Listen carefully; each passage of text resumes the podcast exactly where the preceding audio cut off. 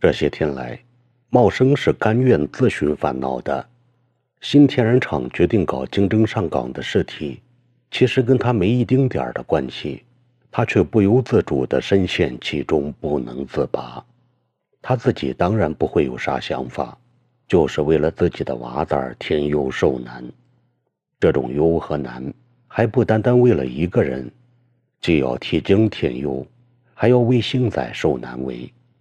经是自己的亲骨肉，自不必讲。幸仔虽说是个亲侄儿，跟经比起来还隔着那么一层薄薄的皮，但比起他人来，也算是亲密无缝的至亲之人了。最先从母亲言语中探听出厂里的决定后，茂生开始胡思乱想、寝食不安了。在他心目里，最好是经能够选上担任主角，幸仔次之。完全可以干个副手、生活管家之类的差事，由此他变得唠叨黏缠起来，特别是守着母亲在家的时辰，总是喋喋不休地述说着经的出色、幸仔的能干。母亲当然看出了他肚子里专有的那点小心眼儿，不过母亲并不点破，佯装不懂，任由他唠叨黏缠去。顶多在听厌烦了的时候，拿话顶撞上一两句，暂时堵堵他那张烦人的嘴巴。茂生见自己的提醒并未能引起母亲的注意，干脆就跟母亲直截了当的挑明了。夜里躺在床上，茂生把因厌烦而装睡的母亲扯起来，一本正经的说道：“你也不用装糊涂，我知你的心思呢。这些天来。”我好话歹话说了一火车，你一声不响的冲成了个闷葫芦，以为我不知道？你还真拿我当潮八代了。母亲回道：“啥葫芦潮八的？想要讲啥就干脆的明讲呗，打啥哑语哦？”茂生便有些不高兴，他尽量强压住内心溅起的闷火，明确的提到：“这次新厂选人手，全村人都说咱京和星仔最合适了。”几十村人都这么讲过，我看咱也不用搞啥竞选了，干脆就叫他俩领头干去。我也晓得，你想叫他俩人干的，只是碍于众人的眼色，自己为难，才想出这么一出戏来。到时要是万一不顺手，弄出个假戏真唱出来，咱不是偷鸡不成反蚀把米了吗？你得好好寻思寻思呢。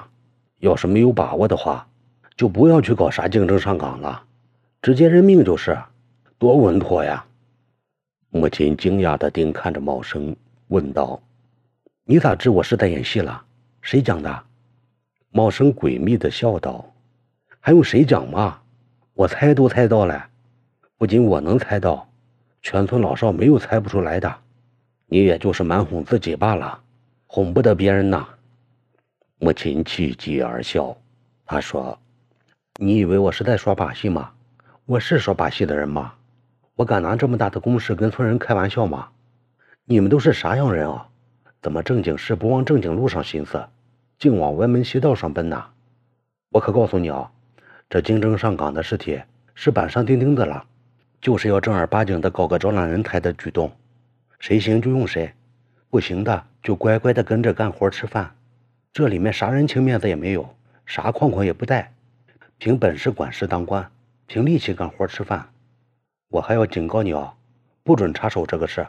你要是觉得自己本事大起了天，也可以前去报名竞选嘛，没有年龄限制呢。茂生憋闷在内心里的火气，终是被母亲的话激出来了。他压着嗓音追问道：“咋？你真的连自家崽子也不管不问吗？你的心肠咋就这样狠呀？虎毒还不食子了呢？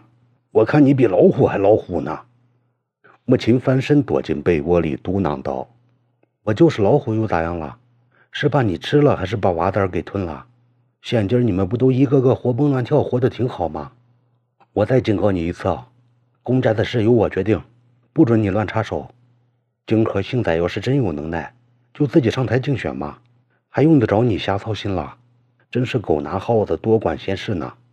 管好了自己的事，管好家里的事。”其他的就甭动你的花花心肠子了。茂生被母亲这一顿数落，弄得火气十足，有心跟他吵上一架，狠狠地教训上一顿，泄泄自己心里的火气，又怕深更半夜的叫人听了去，徒惹外人笑话，不吵不闹，心里又憋屈的要命。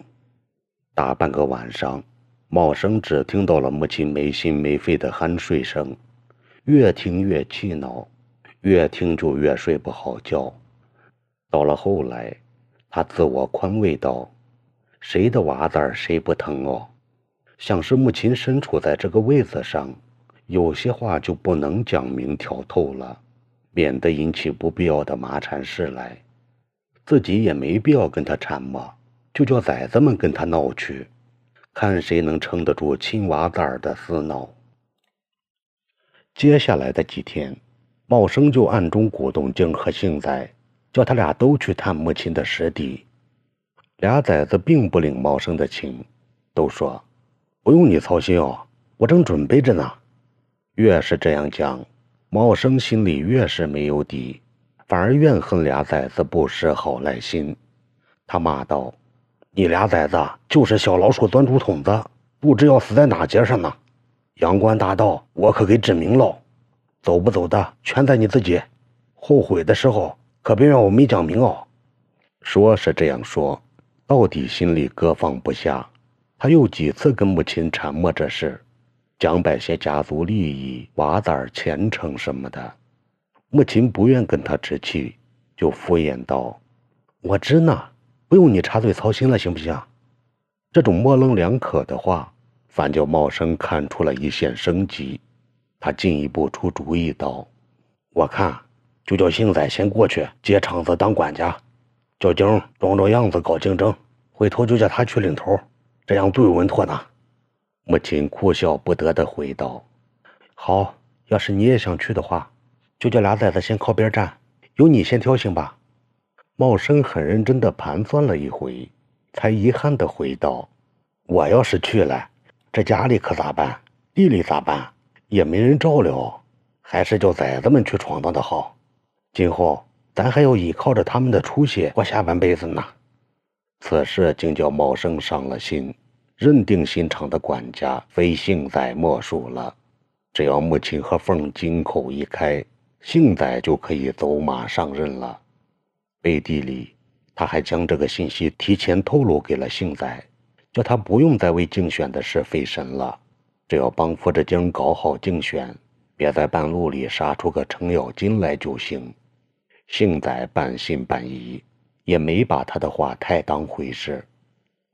直到今天早上，茂林和凤结伴到了母亲家里，讨教去新厂接管的有关注意事项，茂生才发觉自己上了母亲的大当了。他守着茂林和凤俩人的面不好发作。便使劲的忍耐着，好容易送走俩人，母亲也要匆匆的去厂子了。